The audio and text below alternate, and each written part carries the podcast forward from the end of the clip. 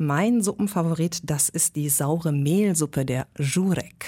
Ich habe Magda gefragt, das ist die Lehrerin in der Sprachschule, in der ich war in Polen, und sie hat mir ihr Familienrezept verraten.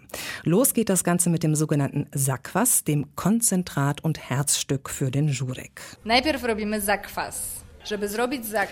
Dazu braucht man Roggenschrot und Wasser. Das mischt man gut durch in einem Gefäß und das stellt man da so für fünf bis sechs Tage an einen sonnigen Platz.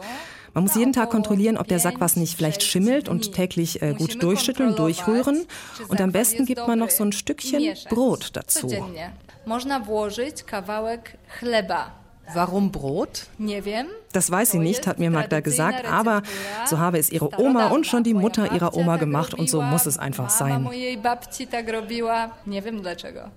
habe nochmal nachgefragt, erfahren, es soll ein Stück Sauerteigbrot sein und das Ganze hilft einfach dem Gärprozess. Dann wartet man diese fünf bis sechs Tage, dann ist der Sack fast fertig und dann kommt die Brühe dazu. Żurek tradycyjny.